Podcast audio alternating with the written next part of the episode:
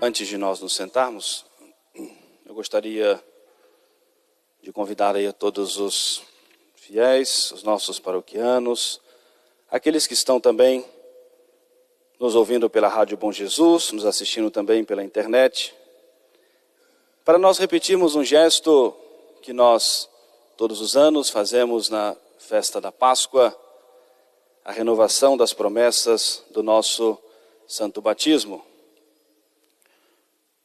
Com a conclusão né, da oração, logo depois, na vigília da Páscoa, depois da consagração, da água batismal, o sacerdote nos convida a nós renovarmos as promessas do nosso santo batismo com essas palavras. Irmãos caríssimos, terminados os exercícios quaresmais, vamos renovar as promessas pelas quais, no dia do nosso batismo, renunciamos a Satanás e às suas obras, bem como ao mundo inimigo de Deus, e juramos fielmente servir a Deus na Santa Igreja Católica. Eu convido a todos nesse momento para nós renovarmos essas promessas. Portanto, renunciais a Satanás e a todas as suas obras, renunciamos, e a todas as suas seduções, renunciamos, credes em Deus Pai Todo-Poderoso, Criador do céu e da terra, cremos, credes em Jesus Cristo, seu único Filho, nosso Senhor, que nasceu e padeceu por nós, cremos, credes também no Espírito Santo, na Santa Igreja Católica, na comunhão dos santos, na remissão dos pecados, na ressurreição da carne e na vida eterna? cremos, Podem sentar-se.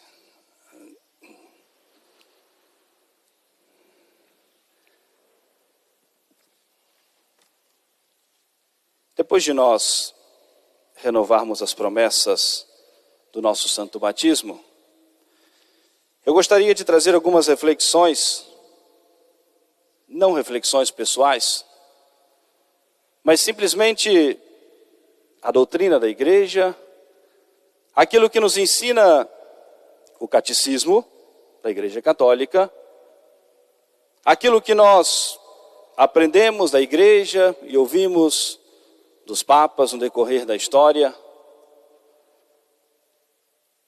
para que nós vivamos esse juramento que nós renovamos, essa nossa fé, essa nossa profissão de fé de que nós cremos em Deus, cremos na obra do Espírito Santo na igreja e cremos na Santa Igreja Católica.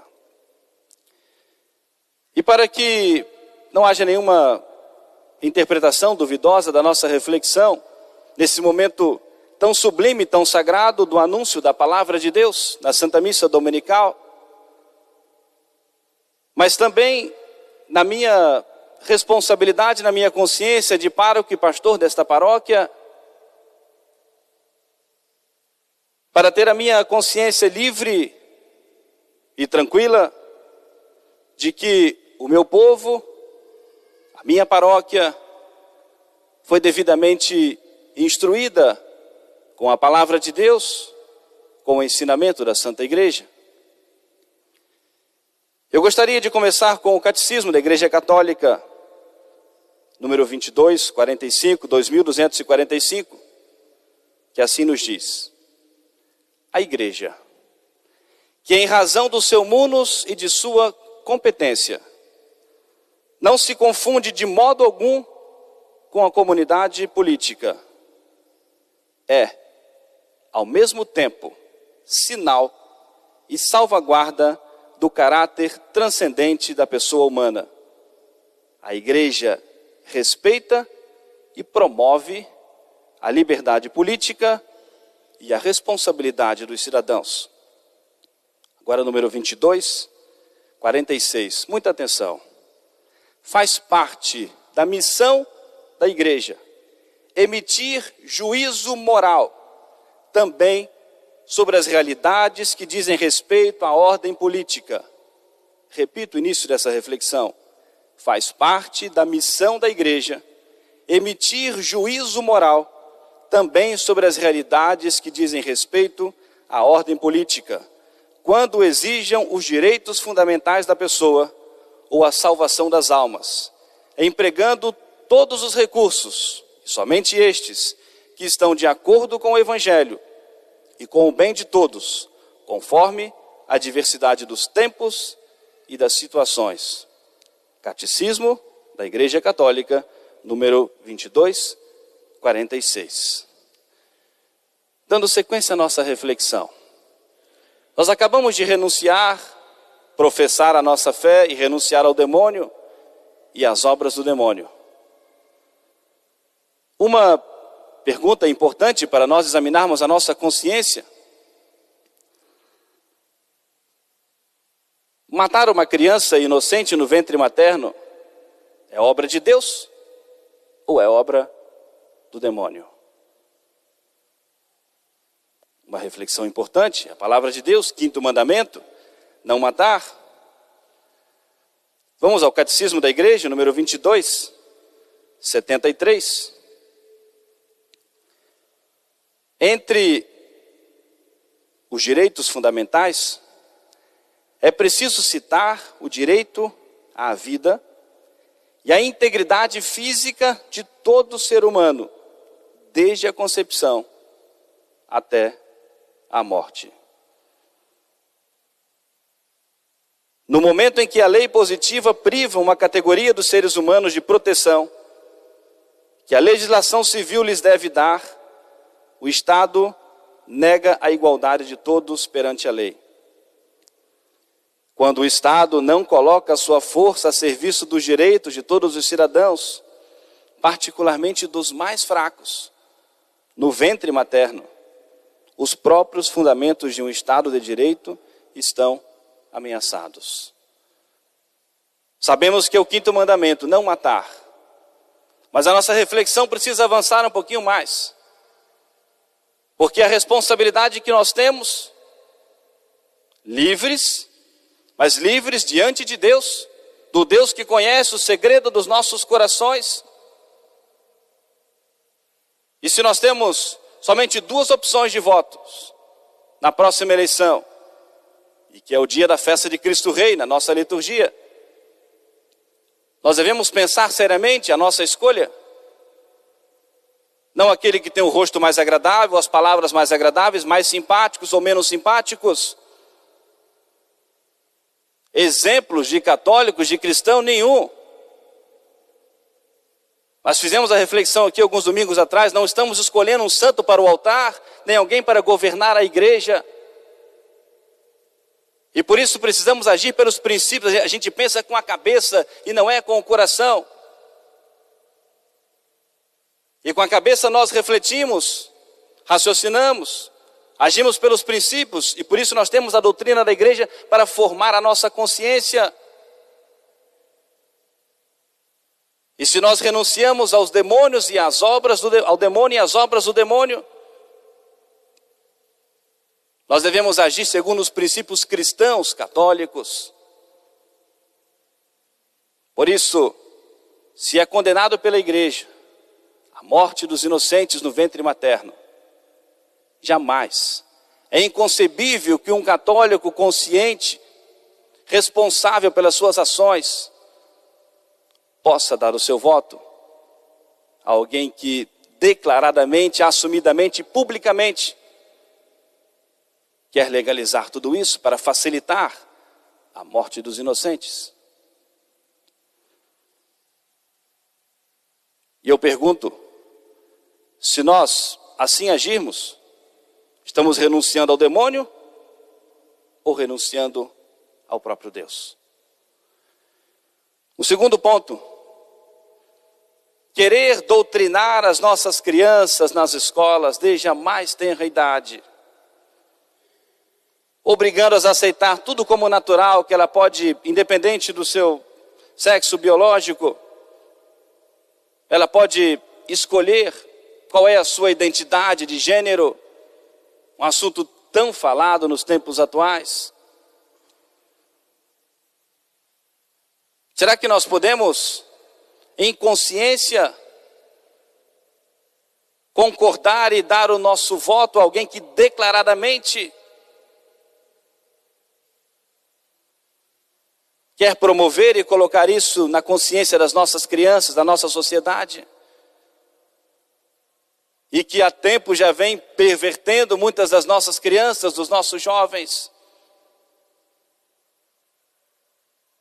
Mas se tem uma outra opção que declaradamente quer combater tudo isso e preservar, cuidar do quanto é possível da inocência das nossas crianças,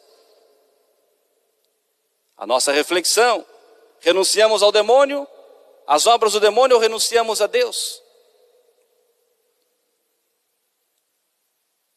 Avancemos um pouquinho mais. Sétimo mandamento: não furtar. Roubar é de Deus ou é obra do demônio? A corrupção, que promove a injustiça social e que oprime, sobretudo, os mais necessitados, é obra de Deus ou é obra do demônio?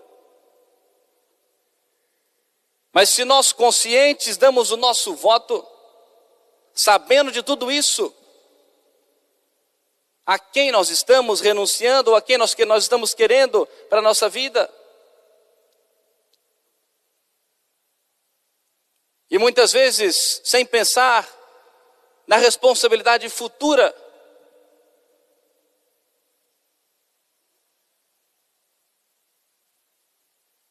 E o que nós estamos citando são coisas públicas e notórias. Como nós conscientes da nossa fé, conscientes diante de Deus que conhece a nossa consciência, poderemos dar o nosso sim a alguém que é um exemplo de corrupção, de impunidade, e que, pelas ações, como que diz a todos que o crime vale a pena, que não dá em nada, é preciso nós refletirmos. Renunciamos ao demônio, às obras do demônio, e cremos em Deus, cremos na igreja. Avançamos, avancemos um pouquinho mais. A invasão da propriedade alheia, direito natural e também direito de posse. E se alguém quer promover isso e incentivar, como aconteceu durante muitos anos. Movimentos sociais, destruidores. A igreja trabalha e prega pela legítima reforma agrária, mas não para a invasão desenfreada e destruição do bem alheio. Sétimo mandamento: não furtar. E ao darmos o nosso sim, nós temos responsabilidade sobre isso. Se nós temos claramente as posições das únicas duas opções que nós temos.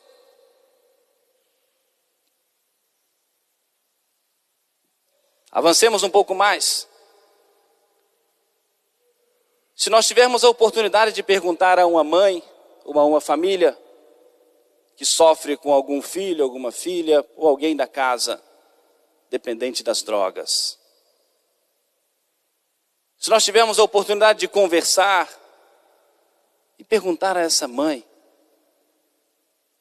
se ela quer facilitar ainda mais o acesso do seu filho, da sua filha às drogas, que destrói tudo a vida de uma pessoa e até a sua dignidade. E se nós temos duas opções, e alguém declaradamente está disposto a isso, a facilitar legalmente, a que todos tenham acesso livre às drogas. E uma outra opção, a quem quer combater o tráfico de drogas, que destrói a vida de tantos jovens, de tantas famílias. É renunciar às obras do demônio ou renunciar a Deus, à nossa fé. O último ponto, a liberdade da igreja.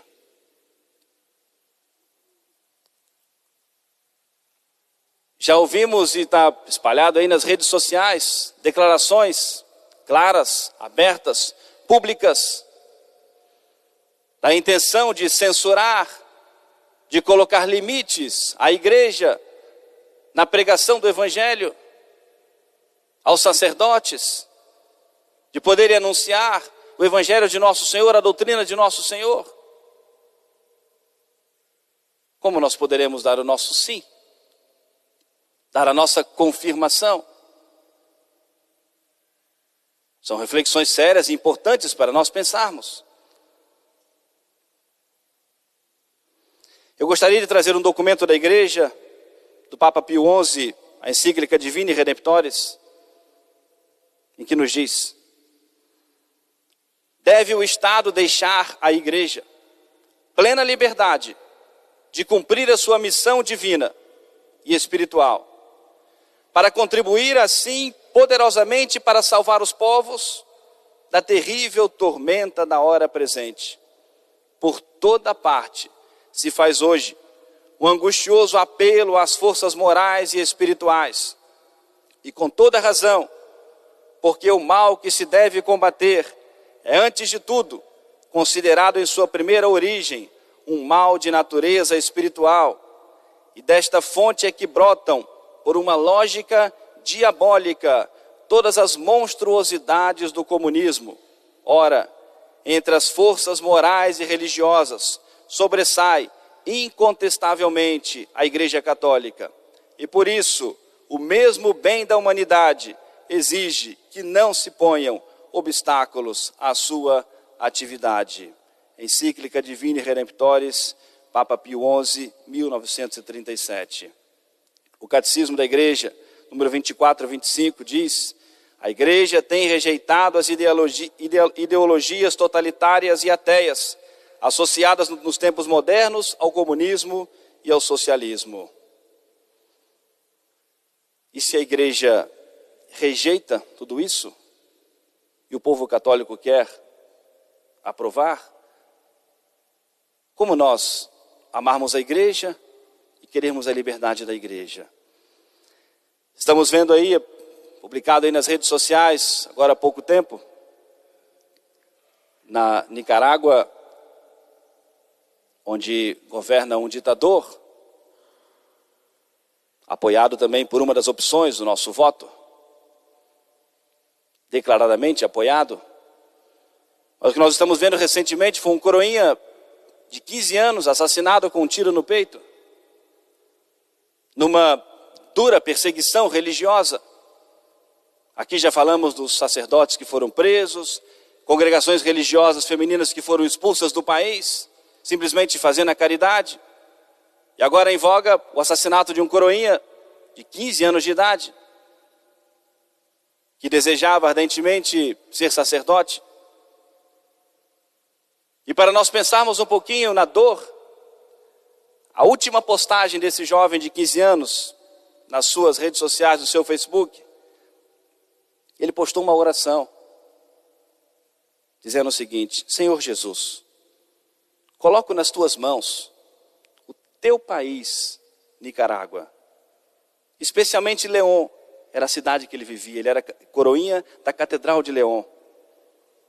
Não nos abandone, dá-nos a paz. Eu sei que o Senhor nunca abandonou ninguém ajuda a tua cidade de Leão. Ajude-nos a vencer o mal. Foi a última postagem desse jovem nas redes sociais, um dia antes de ser assassinado, próximo a uma igreja de São José, com um tiro no peito, pela polícia né, do ditador da Nicarágua. É a liberdade da igreja que nós queremos e devemos desejar e naquilo que estiver na nossa responsabilidade, nós ajudarmos a promover e a manter. É importante todos nós fazermos essa reflexão. Já chegando ao fim da nossa reflexão, as eleições do nosso Brasil vão acontecer no último domingo desse mês de outubro, e na nossa liturgia é a festa de Cristo Rei. E o prefácio da Santa Missa da festa de Cristo Rei, diz que o reinado de nosso Senhor é um reino de verdade e de vida, reino de santidade e de graça, reino de justiça, de amor e de paz. E se nós queremos e devemos querer o reinado de nosso Senhor, que seja feita a sua vontade aqui na terra e no céu, nós precisamos responsavelmente pensar e dar o nosso sim. Eu tive uma ideia, mas não farei.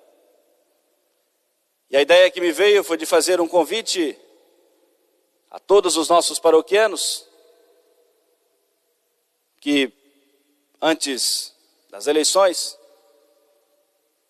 escrevesse em um papel o seu candidato, o seu voto. E aqui diante do altar colocaria um braseiro para que cada um diante de Jesus sacramentado ali pudesse, para que ninguém tivesse acesso, somente a pessoa e o próprio Jesus ali pudesse ofertar diante de nosso Senhor desse Deus que conhece os nossos corações, queimar ali o seu voto, mas como símbolo dessa oferta, dessa entrega ao coração de Jesus eucarístico. Mas não farei mas que fique a reflexão espiritual. Eu gostaria de trazer para já para a nossa conclusão, o catecismo da Igreja Católica, porque é mais importante do que reflexões pessoais, aquilo que nos diz a doutrina da Igreja. E um pouquinho da atenção, já para nós concluirmos. Catecismo da Igreja Católica, número 22. 55. É dever dos cidadãos trabalhar com os poderes civis para a edificação da sociedade num espírito de verdade, de justiça, de solidariedade e de liberdade. 22, 56. O cidadão está obrigado, em consciência, a não seguir os preceitos das autoridades civis, quando contrárias às exigências da ordem moral. É preciso obedecer antes a Deus que aos homens. 22, 57. Toda a sociedade baseia seu juízo e sua conduta numa visão do homem e de seu destino, sem as luzes do Evangelho, a respeito de Deus e do homem as sociedades facilmente se tornam totalitárias. E nós vamos concluir com duas orações. Primeiro, a oração da colecta da liturgia de hoje, do 18º domingo, depois de Pentecostes, em que Jesus cura um paralítico, trazido por alguns dos seus amigos que tinham muita fé. E hoje a igreja suplicando para que nosso Senhor também cure o nosso coração, a nossa consciência, com a luz da palavra de Deus, com o alimento do pão da palavra de Deus.